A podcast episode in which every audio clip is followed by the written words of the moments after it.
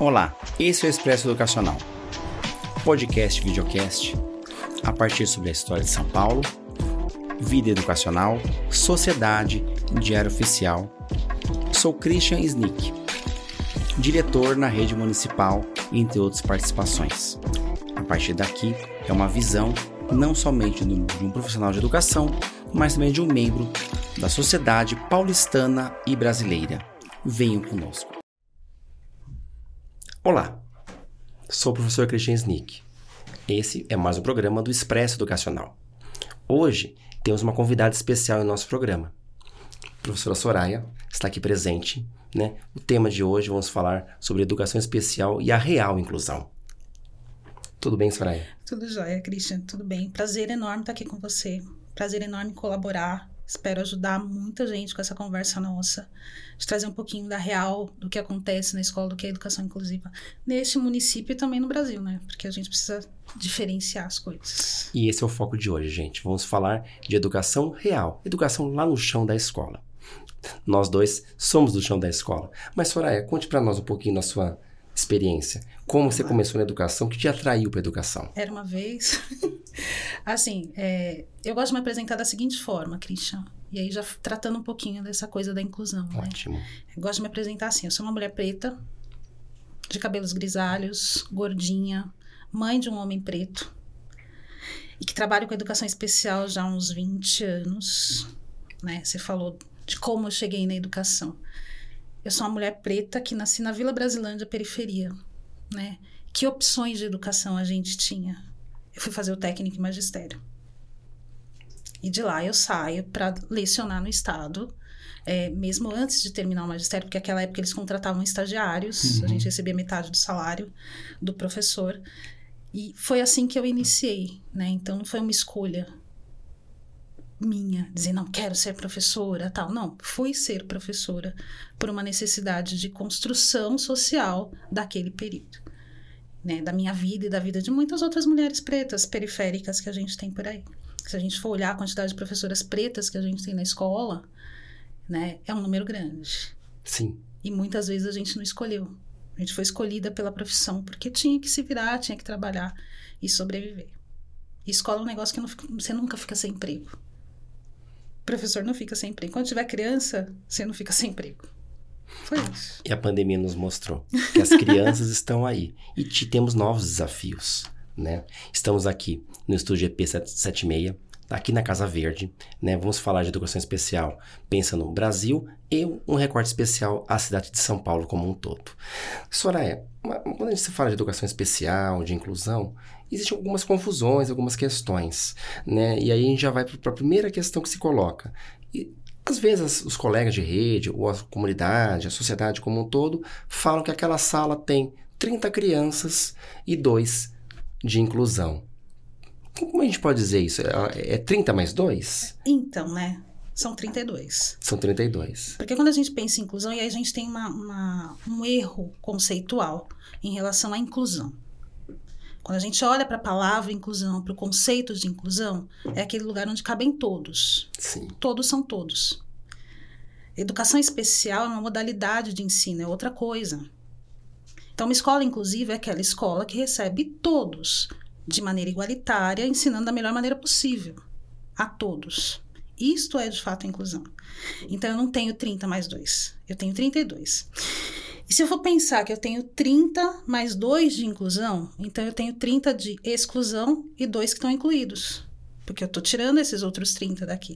Pensando texto, né?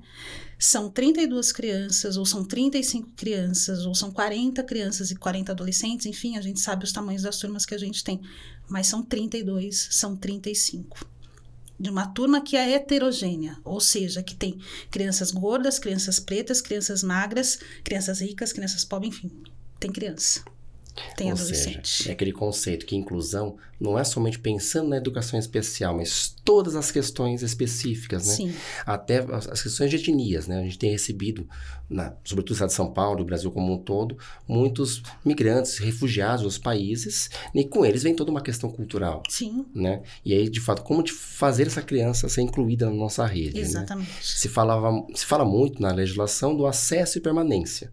O acesso o ensino fundamental já está suprido oficialmente no Brasil desde 97, uhum. já está universalizado.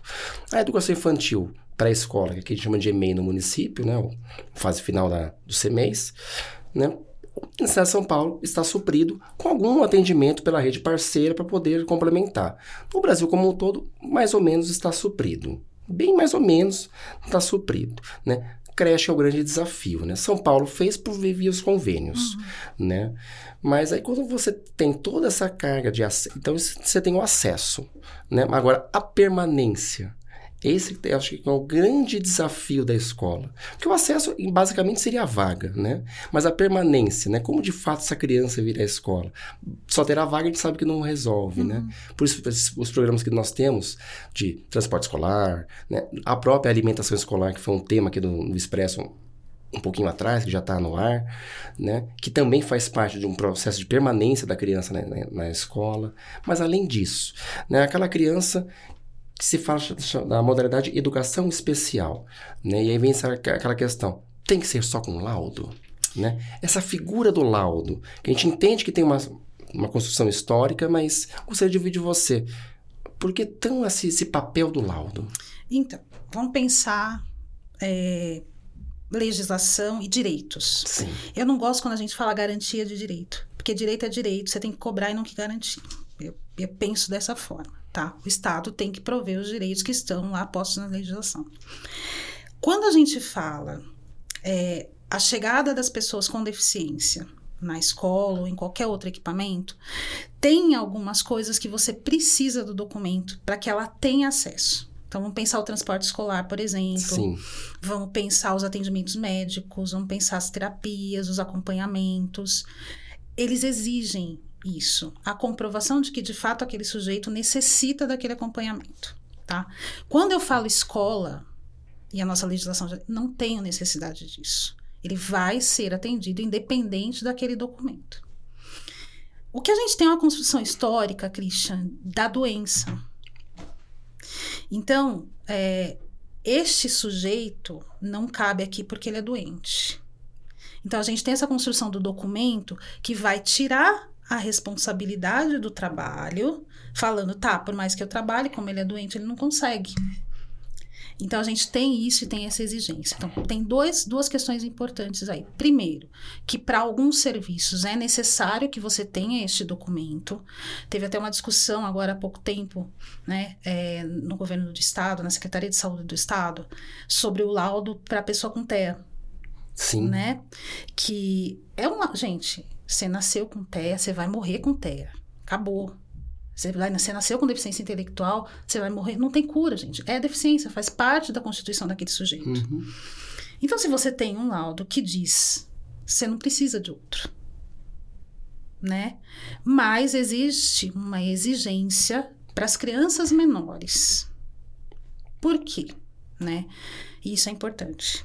Quando a gente fala do bebezinho, né? A gente tem tido uma situação muito séria, Christian, da chegada de documentos constituídos muito precocemente com crianças pequenas.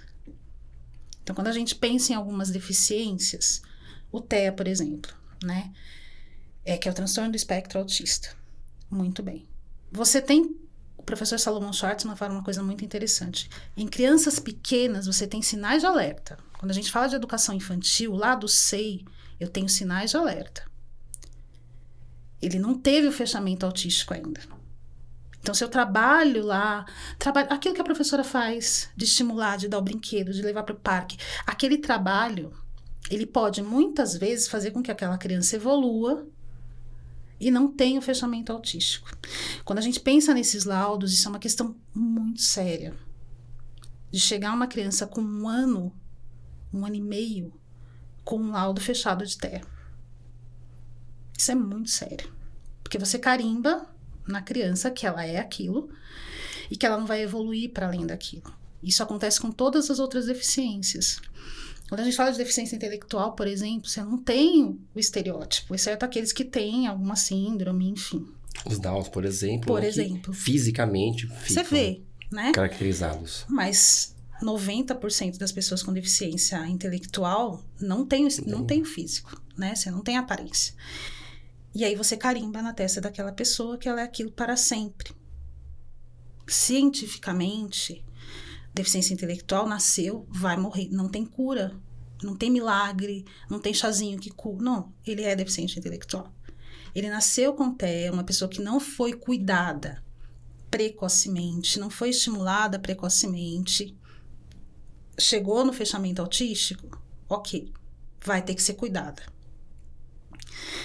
E acho que é esse ponto, né? É, quando você começa a fazer o diagnóstico, e aí se tem a questão que se que ele é um TEA, um transtorno espectro autista. E acho que até a expressão é interessante, né? Porque antes você falava só autismo, né? Sim. Agora, quando você coloca transtorno do espectro autista, você amplia esse público e coloca outros também para serem Sim. olhados, né? Para serem também acompanhados, né? Quando a gente tem isso, em que momento a gente tem que se evitar a política excludente, né? De falar, ah, ele tem TEA, e agora? Que essa é sempre a, a questão. E, ao mesmo tempo, o preconceito e também o receio das famílias de ter sua criança rotulada, né, pelos demais. Né? Porque é uma coisa que acontece. Né? Historicamente, nós fomos constituídos. Eu gosto de dizer que não é culpa de ninguém. Isso é construção histórica. Eu, você, que somos mais vintage, assim, né? Pessoas um pouquinho mais antigas, a gente foi constituído sem ver pessoas com deficiência, sem conviver com pessoas com deficiência. Então eles não existiam, porque estava guardadinho. Isso é construção histórica, né? E quando tinha, e a gente tem uma construção histórica que mostra por que, que isso acontece, em muitos momentos, né, durante a história e até hoje, ele é o reflexo do teu pecado. Ele tem deficiência porque você fez alguma coisa errada. Então os pais ficam com vergonha e ficam com medo. Quando você tem uma criança que tem uma deficiência, um bebê que tem uma deficiência, que vai, sei lá, um cara que não consegue ficar parado, por exemplo. Né? As pessoas com TEA, ou mesmo as pessoas com deficiência intelectual, em alguns ambientes, eles se, se des descontrolam, se descompensam, Sim. né? A pessoa fica com vergonha. Porque o que você espera de uma criancinha? Qual é, é parâmetro, não sei se é essa palavra, da criança perfeita? É aquele, aquela história da, como a gente falava antigamente, da família Doriana, né? Exatamente. Você tem aquele perfil que é esperado né? Há muitos anos atrás era aquela questão, família de pais separados, crianças de pais separados, opa, né? Mesma questão das deficiências como um todo, Exatamente. de qualquer outra situação, ou de qualquer outro grupo diferente, né? Exatamente. Numa etnia, no lugar que você tem ali todos vai homens brancos, mulheres brancas, né? Chega, por exemplo, uma pessoa muçulmana, né? Pode ser até branca, porém com outros costumes religiosos. Uma outra né? cultura. Outra cultura, né? Isso já traz um, uma sessão de excludência. se constrói a exclusão, né? Porque a exclusão, ela é construída. Ela é socialmente construída. Eu gosto de fazer uma brincadeira que é a seguinte. E era aceita, né? Até uns anos atrás, a exclusão era uma coisa socialmente aceita e esperada, né? Exatamente. Aceita e esperada. E eu vou te dizer que hoje ainda, Christian, em muitos espaços, e muitas vezes na escola, quando a gente fala os 30 mais 2, né? Esta é uma construção aceita ainda, infelizmente, dentro da escola. Então, são os 30 mais 2, são 32. Né? Eu gosto de fazer a seguinte brincadeira. A gente tem o ser humano padrão, né? Vamos pensar ali, é, quem é o ser humano padrão? Me responde. Quem é o ser humano padrão? Existe padrão? Existe. Existe um padrão socialmente construído. Quem é o ser humano padrão? Homem. Se, se a gente for pensar a Declaração dos Direitos Humanos. Hétero. Homem, porque na declaração é tudo homem. Uhum. O homem, hétero, branco, e aí você já tirou a mulher, você tirou as outras etnias todas. Sim. Você tirou a pessoa com deficiência. E a gente tem um, um padrão é, de saúde constituído, em que se você não corresponde àquele padrão de desenvolvimento, você não é normal. Né? Aí quando eu pergunto isso, é este o padrão. Porque se você está num ambiente, olha em volta. Ninguém corresponde a esse padrão. Ele não existe. Logo, Somos todos discrepantes na sociedade. Mas, socialmente, é esse padrão que a gente busca. Na escola, quando eu vejo uma criança, sei lá, com uma perna faltando, um braço faltando, ele não corresponde ao padrão. E de maneira muito normal, a gente já vai olhar para esse sujeito e falar: ele não consegue. ele não dá conta. Porque a gente foi construído entendendo que esses sujeitos não dão conta, eles precisam ser cuidados. Sim. E aí a gente vê lá, sei lá, uma pessoa com nanismo, por exemplo. Pessoa com nanismo, ai, coitadinho. Aí a gente pega no colo, a gente faz carinho. Não! Esse sujeito não quer isso. Esse sujeito quer ser aceito como ele é, ele quer fazer parte. Sim. Assim como qualquer outro. Né? E aí você traz uma coisa interessante, né? Ainda hoje a gente tem toda esta visão. Sim. Mas até os anos 90, sobretudo a partir dos anos 2000, que a gente vai ter uma grande mudança na legislação, gran- vários estudos, né?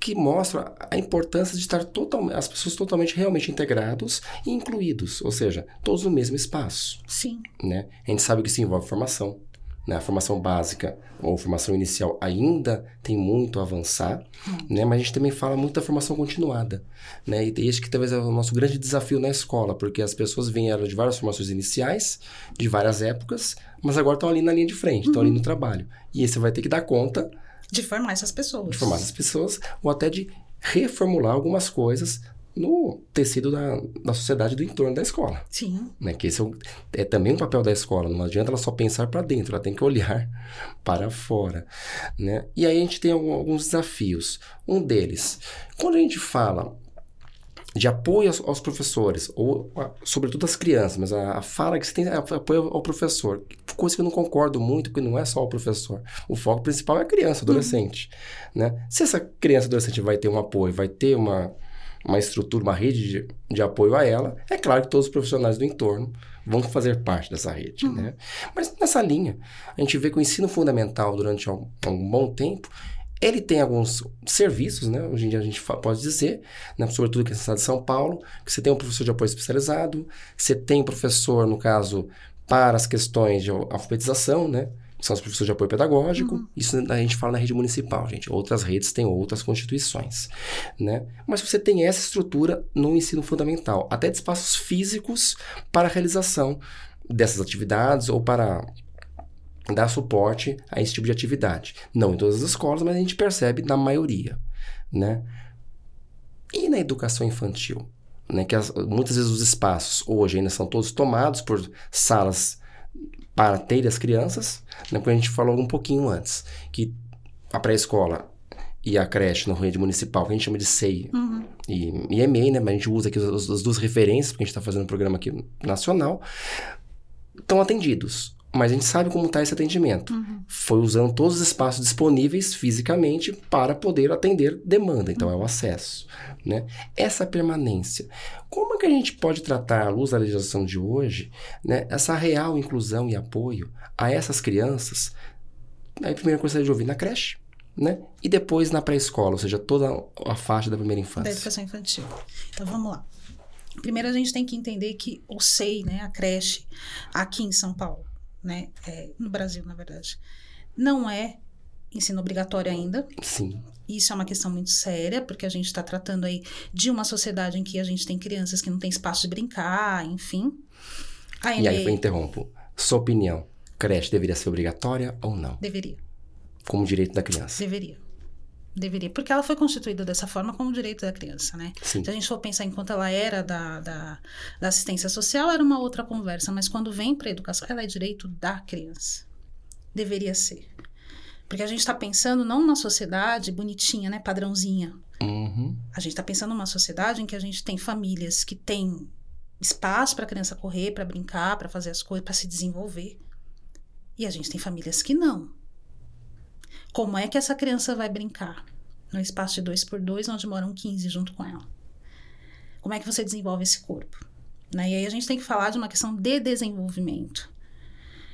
E vamos será que ela tem outras crianças na faixa etária dela? Será que alguém conversa com ela?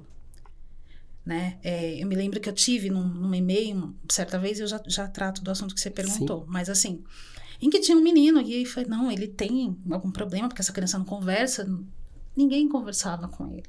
Ele não tinha questão nenhuma. Ele tinha uma questão que na família as pessoas não tinham o hábito de conversar, então na escola ele não conversava com ninguém. E aí você senta com a criança, tem a paciência de estar ali e ele conversar. Então a gente tem que entender que a gente vive numa sociedade que tem características muito específicas, né? E aí vamos falar do atendimento. Quando eu falo é, de deficiências físicas, por exemplo, eu preciso de um espaço acessível. Ponto. Sim. E quando a gente olha para os nossos espaços escolares, de maneira geral, a gente tem poucos espaços acessíveis de fato. Então, isso é uma coisa. Até porque, vamos fazer, vamos conceituar, boa parte da nossa rede foi construída ainda numa época que não se tinha essa visão. Exato. Né? A gente não precisa ir muito longe. As, as, escolas ainda até os anos 90 e parte dos anos 2000 ainda não tinham essa concepção. Exatamente. De rampas ou elevadores. Não só as escolas, né? Todos os espaços públicos Todos os espaços públicos. Ainda hoje a gente tem essa deficiência. Né? De unidades sendo colocadas em locais adaptados que não se pensa em rampa, elevador ou qualquer outra forma. E que muitas vezes o prédio não comporta. Sim. Né? Se a gente pensar nas nossas escolas de maneira geral, para você reformar o prédio, para instalar um elevador ou uma rampa, é muito complicado, tá? Mas Exato. isso é uma questão. Quando eu estou pensando, eu estou falando especificamente das pessoas com deficiência, Sim. né? Vamos pensar a pessoa com mobilidade reduzida ou um Sim. usuário de cadeira de roda, né? Uma pessoa que usa muleta, por exemplo, você não tem espaços adequados. Então, isso é uma questão. A gente precisa ter esses espaços Sim. adequados. E aí eu estou falando dos serviços que são necessários. Sim. Serviço de manutenção das escolas, por exemplo, que garanta isso. Tá? Desde o SEI. Porque a gente tem bebês usuários de cadeira de roda. E a gente precisa olhar para isso. Os outros serviços, eles vêm na história da educação do município de São Paulo acontecendo, né? E é uma escolha. A gente tem uma educação especial, inclusive, né? Uma educação especial na perspectiva da educação inclusiva, é assim que está escrito na legislação. Isso. Né? É, baseada em serviços. Sim. E aí você tem uma questão de investimento, né? Então, qual é o investimento? Onde eu invisto primeiro? Naquilo que é educação ob obrigatória. E a gente começa pelas EMEFs, aqui em São Paulo, EMEFs, né? Muito bem, ensino obrigatório. Então, eu vou constituir as salas de recurso, que começaram como é, SAP, depois SAPNE, e aí foram Sim. mudando os nomes até chegar em sala de recursos multifuncionais hoje é, primeiro nas MFs. Porque ensino obrigatório as crianças precisam dessa ajuda, tarará. A educação infantil foi ficando de lado. Uma coisa que eu quero deixar muito marcada aqui, Christian, que é o seguinte: a educação infantil ela tem um processo de ensino que garante a inclusão de todos. Sim. É corpo, é movimento, é dança, é brincadeira. Ela garante. Sim. Né? Mas tem algumas coisas que você precisa de mais apoio. Vamos pensar numa criança cega. Vamos pensar numa criança surda. Vamos pensar numa criança com mobilidade reduzida e que precisa, por exemplo, de equipamentos para manipular lápis, para manipular é. colher, para aprender Uma criança que, que vai. A gente não pode dizer permanência, mas que tem um uso prolongado da cadeira de rodas Sim. e que talvez não tenha uma perspectiva a médio prazo de sair da, da cadeira. Ou que nunca vai sair. Ou que nunca vai sair ou que né? nunca vai sair. Então a gente precisa pensar nisso, né? Essas pessoas precisam disso. A gente precisa, por exemplo, do apoio da higiene, Sim. da alimentação. Não sei, esse é o trabalho do professor. Sim. O professor faz isso, não sei. Então não cabe, por exemplo, auxiliar de vida escolar, não sei. Porque é o trabalho do professor. Agora, quando eu falo numa criança. Mesmo nos casos mais severos, Mesmo... que envolvem sonda, por exemplo. Não, caso... aí é uma outra história, né? Aí são as especificidades. Né? São as especificidades. Quando a gente pensa em termos numéricos, não são é poucos. um número tão grande. São poucos. Não é um número tão grande. Mas para esses precisariam, né? Precisaria. Minimamente de um treinamento melhor para que esses profissionais conseguissem fazer. Sim. Né? Quando a gente está falando de uma sonda de alívio, Isso. né? Para urina, quando você está falando de sonda de alimentação, o profissional precisa do treinamento. Sim. E aí, na minha opinião, cabe a parceria educação-saúde. É extremamente necessário. A gente sabe de todas as fragilidades das duas áreas, mas é Sim. extremamente necessário, né?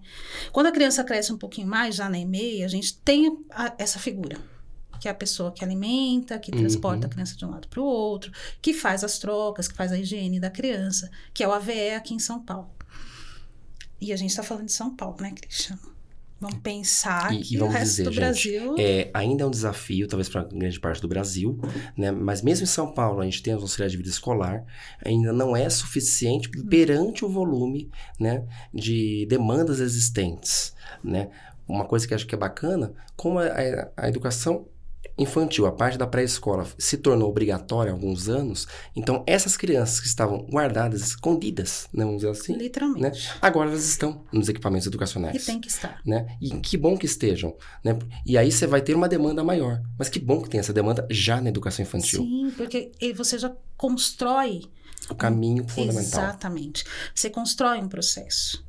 Não só dos próprios equipamentos, da própria educação, dos professores, mas principalmente das outras crianças. Sim. né? Existem estudos diversos que falam dos benefícios da convivência. Da convivência entre as pessoas das mais diversas espécies, Sim. né? Seres humanos dos mais diversos tipos. Isso é benefício. E a gente percebe, né, na rotina da educação infantil, né, que as crianças têm uma, na educação infantil, sobretudo, tem uma forma de acolhimento Uhum. maior do que os demais, até por causa da faixa etária, daquele momento que estão, da própria configuração da educação infantil, né, não é nenhum demérito em relação ao ensino fundamental, mas é por causa exatamente da faixa de desenvolvimento da criança, né? Isso é uma coisa que é aprendida, né, Christian? Sim, o preconceito, a exclusão, ela é aprendida. E na escola a gente tem obrigação de garantir que ele não aconteça, que é para que esse sujeito não aprenda. Porque no mundo ele vai aprender. No mundo ele vai aprender que não tem rampa para todo mundo. Logo, se não tem rampa, aquele sujeito não cabe ali. Eu penso que a gente tem que olhar para um outro lado. Não é o sujeito que tem que se adequar aos espaços e, e aos processos. São os espaços e os processos que tem que se adequar a esse sujeito, porque ele tem o direito de estar ali, sim.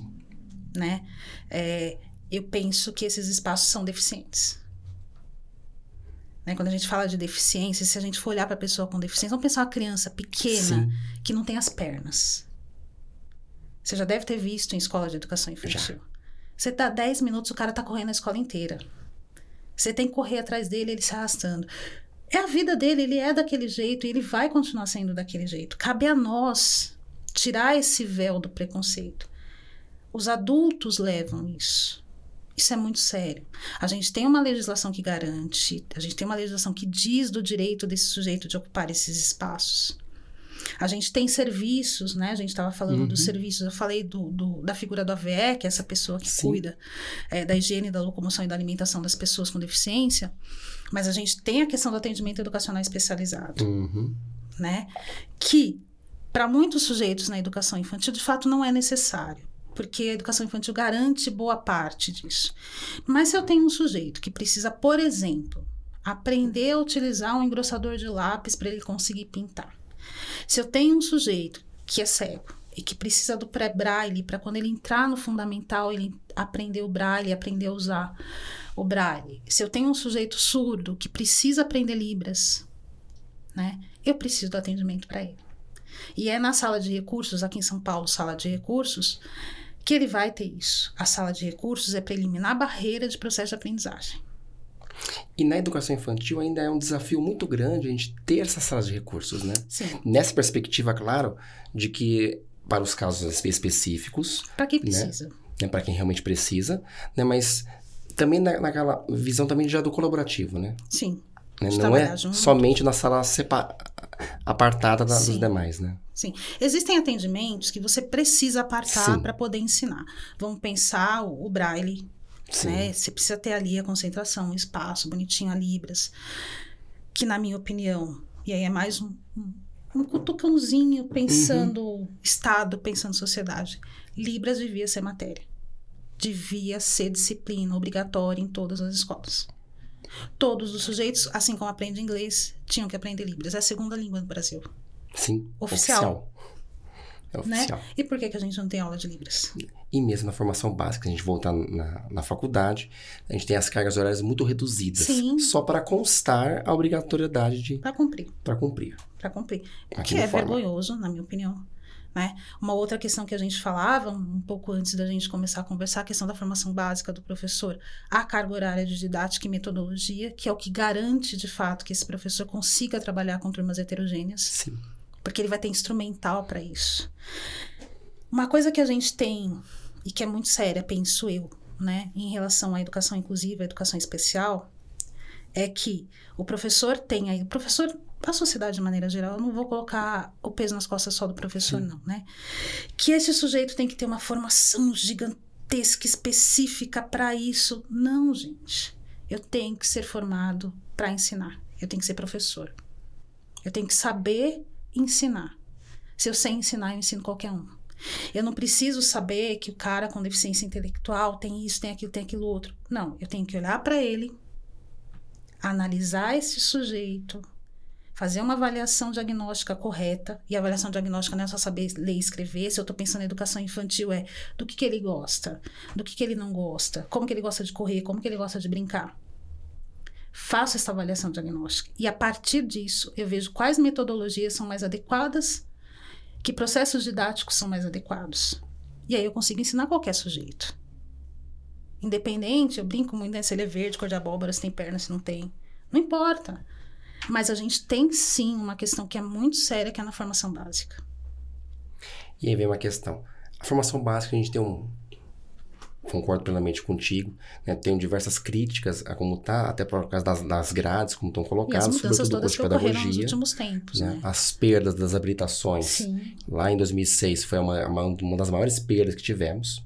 Né? Quem não lembra, pedagogia antigamente, a gente, a gente tinha um curso geral e no último ano da faculdade a pessoa escolhia. Então, ou administração escolar, que o nome ainda era esse na época, hoje a gente fala de gestão. Na época a gente falava de deficiência mental, tudo, porque eram os nomes da época, a gente trocaria os nomes hoje em dia, Sim. como os cursos que foram se trocando, né? Tinha para orientação educacional, tinha especificamente para ser professor de educação infantil ou do ensino fundamental os anos iniciais, enfim. Você tinha um pouco mais aí de aparato. Bom, pensar que a gente tinha cursos de 4, 5 anos, hoje Sim. os cursos têm 3. Né? Então a gente tem de fato uma formação que foi diminuindo em qualificação. E aí a gente precisa da formação continuada para tentar dar conta disso, uhum. que é o que você falou ainda há é. pouco, né? É importante que os professores discutam nas escolas. Existem N teóricos, né? Mas se a gente chega para muitos professores recém-formados, por exemplo, e fala, tá, vamos falar de zona de desenvolvimento proximal, fala de Vygotsky. Ele não vai saber o que é. Então, na escola, na formação continuada, aqui em São Paulo a gente tem a GEIF, que é uma garantia extremamente importante. É. Nacionalmente Luta você tem aquele um terço, né? Sim. Que também não é uma garantia hum. geral. Hum. Você fala da GEIF, né? A GEIF, gente, é um momento que os professores da prefeitura têm, né? Que a carga horária, que é uma carga horária ampliada de formação. É idêntico quem tem a carga menor, o tempo que fica com a criança. O que muda é o é tempo de formação. Isso. Ainda uma luta muito em São Paulo que se tem, né? É que a jornada inicial, que é a JBD, ela também tenha garantido esse espaço de, de formação, porque ele não está realmente respeitando a lei nacional. Já em SEI, aqui em São Paulo, as creches, né, isso está garantido, porque Sim. todos os professores têm jornada única e têm o seu momento de formação ali garantido. Extremamente necessário. Né? Eu diria que esse talvez é uma discussão bacana, porque se fala muito do professor em SEI, mas esse todos estão garantidos na sua jornada de formação. E é importante, porque quando a gente pensa pessoa com deficiência, e aqui vou trazer a pessoa com deficiência Sim. de novo, é, este professor precisa deste espaço para estudo.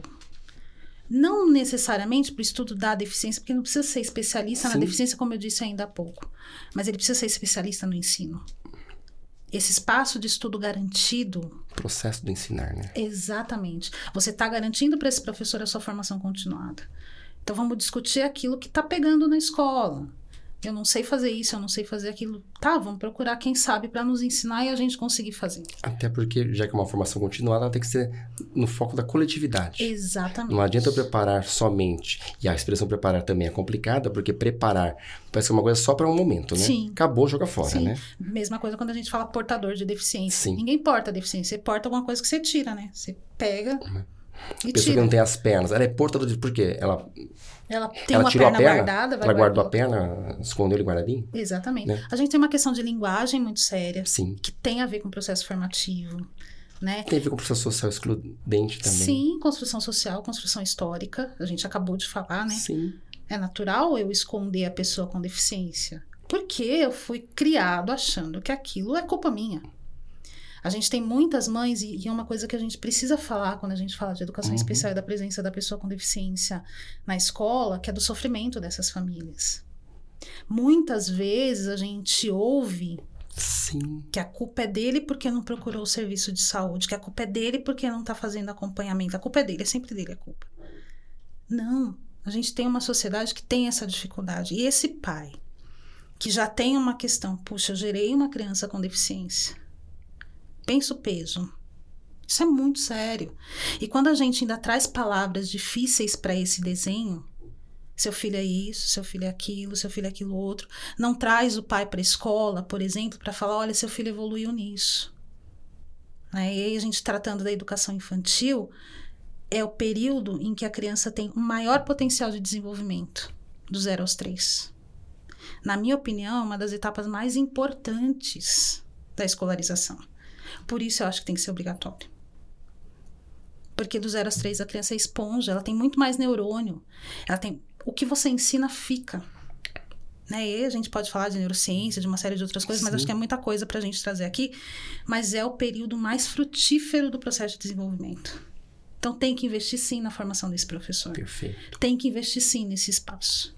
Quando eu falo da EMEI, a criança saiu do SEI, a toda ali, aquele corpo está pronto para receber, né? Do zero aos três. Chegou lá, na educação infantil, na EMEI, você tem que garantir que isso continue. E eu estou falando de qualquer criança. Se eu tenho uma criança com deficiência, mais ainda. Porque ele demanda mais. Porque ele vai aprender, vai. Mas num outro tempo. Sim. Com mais investimento. Daí a análise do professor. Daí a avaliação diagnóstica do professor para olhar para esse sujeito e ver o que, que eu preciso pôr a mais para que esse sujeito consiga aprender. Daí a importância de já ter muitas vezes constituída essa sala de recursos para apoiar ainda mais esse trabalho. Quando houver necessidade, quando sem, houver dúvida, necessidade. sem dúvida. Quando houver necessidade. E aí me veio uma questão, que daqui a pouco vamos entrar no ensino fundamental, mas uma questão importante.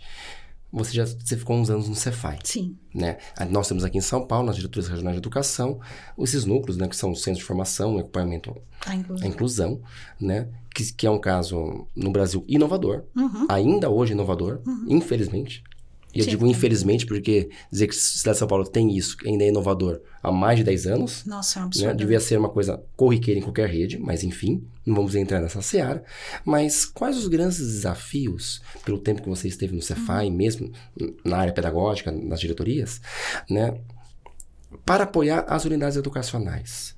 Né? E aqui a gente não faz uma crítica ou um, uma fala bacana para os governos que nós temos, porque os governos vão mudando, mas as políticas educacionais muitas vão em continuidade. Até porque a nossa legislação, tendo a perspectiva inclusiva, é de 2016. Isso, né? isso. Nós já estamos, já se passaram outros governos diferentes do que estavam, mas a política se mantém, se evolui, se modifica alguma coisa, mas basicamente é essa que nós uhum. temos. Quais os grandes desafios, né? E qual o olhar que acaba se tendo, né? E as dificuldades que se tem para que o que está sendo colocado nesses órgãos consigam atingir as escolas e elas também bem percebam o seu papel, uhum. né? Em que espaço existe isso? Porque também para isso existir tem que ter um espaço, tem que ter a estrutura, uhum. né? E aí vem uma provocação simples que a gente sabe que tem aqui em São Paulo. Nós temos, né? Isso os sindicatos comentam, a grande dificuldade de deslocamento desses profissionais para as unidades educacionais. Uhum. Eu falo aqui enquanto sindicalista apresentador no programa também, claro. Aqui também tem isso, né? Que tanto na questão do Cefai, quanto na questão pedagógica, quanto na questão da alimentação, né, quanto até da questão da engenharia, ou seja, a necessidade de deslocamento desses profissionais até as unidades educacionais. Né? A gente tem muitos desafios aí. Né? É, trabalhei no Cefai, iniciei no Cefai com o pai, professor de acompanhamento certo. à inclusão, depois me, me tornei coordenadora do Cefai. E a gente tem muitos desafios. Primeiro, na garantia desses serviços para todos os que precisam. Tá porque você tem o serviço, tem a garantia legal desse serviço, existe a necessidade, porque a gente tem público para isso. E aí vamos falar, eu não sei o número exato em São Paulo hoje, mas a gente deve estar por volta de 20 mil estudantes com deficiência, deve estar alguma coisa por aí, matriculados na rede. A gente tem um milhão de alunos, 20 mil é mais ou menos essa porcentagem. E esses 20 mil são aqueles considerados que estão com os laudos.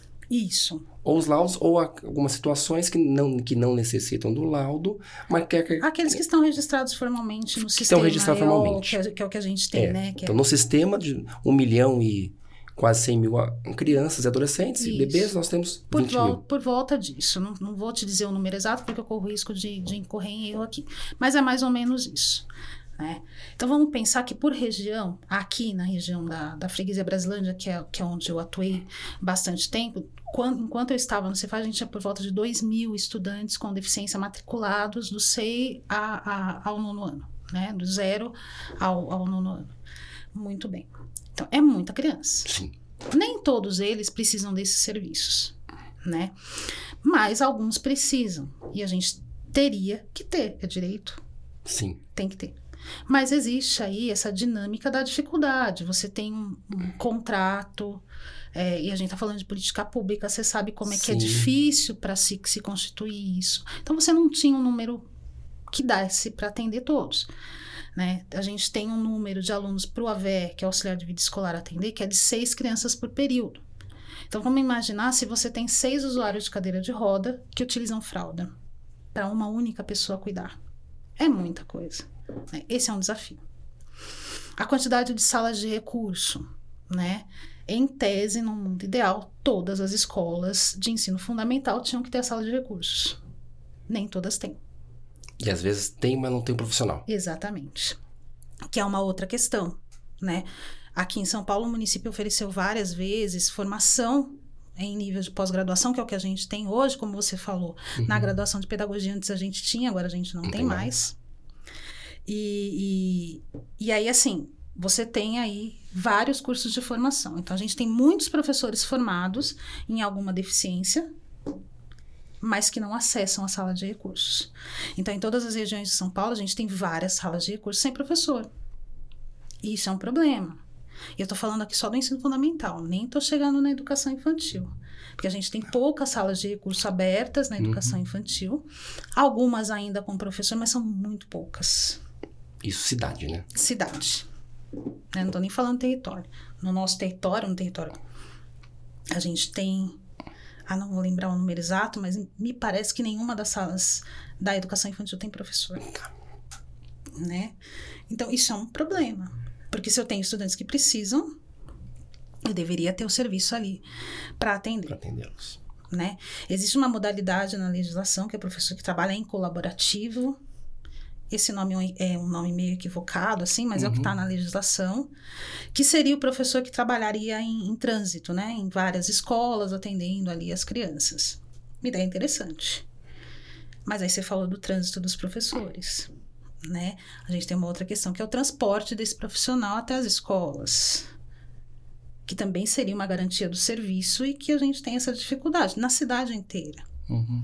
Então a gente tem políticas que elas sofrem por conta dessa efetividade do serviço. Perfeito. É. Para a gente poder encerrar, vamos fazer um, um pinga-fogo, como a gente diz em alguns programas, que são algumas perguntas de breve resposta. É um intelectual, ou um autor, ou uma autora da educação? Vou tratar geral. Vygotsky. Sou Vygotskiana, para mim, Vygotsky. Pensando na educação especial, a professora Ana Augusta Soares Sampaio de Oliveira, professora Ana Augusta da Unesp. Para mim, uma, uma referência. Uhum. Professor Sadal Omote, também outra referência pensando em educação especial. Um livro bacana. Longe da Árvore, do Salomon, Andrew Solomon. Chama-se Longe da Árvore, é um tomo, é um livro gigante assim, mas ele trata de questões da vida das pessoas diferentes. Ele não fala só da pessoa com deficiência, ele fala de uma série de pessoas que, que desviam. Eu gosto Perfeito. de chamar de desviantes. E eu penso que todos nós somos desviantes né? Pensando aí esse padrão, essa coisa, uhum. penso. Eu acho que esse é um livro muito bacana, penso que todo mundo devia ler. Perfeito. E um último pinga-fogo, é, de todos os desafios que nós temos, qual o primeiro que talvez a gente tenha que investir mais? Pensando em educação especial?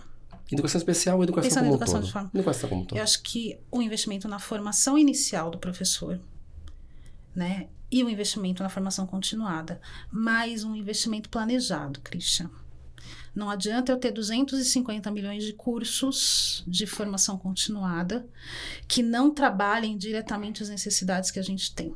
Perfeito. Então, quando eu olho o município de São Paulo, penso eu que a gente deveria ter uma análise das necessidades de fato. Se eu tenho professores com dificuldade de trabalhar com turmas heterogêneas, eu tenho que investir nisso. Se eu tenho professores com dificuldade de trabalhar questões de, de construção de aula ou de gestão de sala de aula, eu tenho que investir nisso. Então, penso eu que sim investir na formação continuada, mas com um olhar planejado. Perfeito. E para podermos encerrar, pessoal, Soraya, foi um bate-papo gostoso. Ah, obrigada. Estamos a mais de 40 minutos. Nossa, né? já passou tudo Passou. Quando a coisa fica boa, o tempo voa. Suas considerações finais. Gente, eu penso o seguinte: se a gente vai falar de educação inclusiva, e penso que a educação inclusiva é o caminho, a gente tem que olhar para todos. A pessoa com deficiência é um uma das linhas da educação inclusiva. Você trouxe a questão do migrante, a gente tem a questão da, da, da transfobia, da, enfim, a gente tem muitas questões de gênero que acontecem nos espaços escolares, principalmente quando a gente pensa EJA. Uhum. Né? Então, é esse olhar para a formação do professor e esse olhar para que a gente não exclua. Nós somos uma sociedade excludente, fomos constituídos para ser uma sociedade excludente. Mas a gente precisa mudar isso. E mudar é olhar para o que de fato existe. Né? Penso eu que o nosso padrão deveriam ser os desviantes. E quando eu falo de desviante, eu estou falando de todo mundo que não cabe no padrão hétero, cisgênero, branco, enfim. É isso. Perfeito. Pessoal, esse é o Expresso Educacional. Fique conosco a cada 15 dias um novo programa, tá? Acompanhe a gente nas plataformas Spotify, Deezer, outros tocadores e também no YouTube. Um abraço. Obrigada. Esse é o Expresso Educacional. Sou o professor Cris Gesnick. Siga a gente nas redes sociais e nos canais de podcast. Sempre sobre um tema de educação, vida em sociedade, história e dia a dia, a partir de um apaixonado da cidade de São Paulo, que é a nossa cidade paulistana e brasileira. Venha junto conosco. Abraço.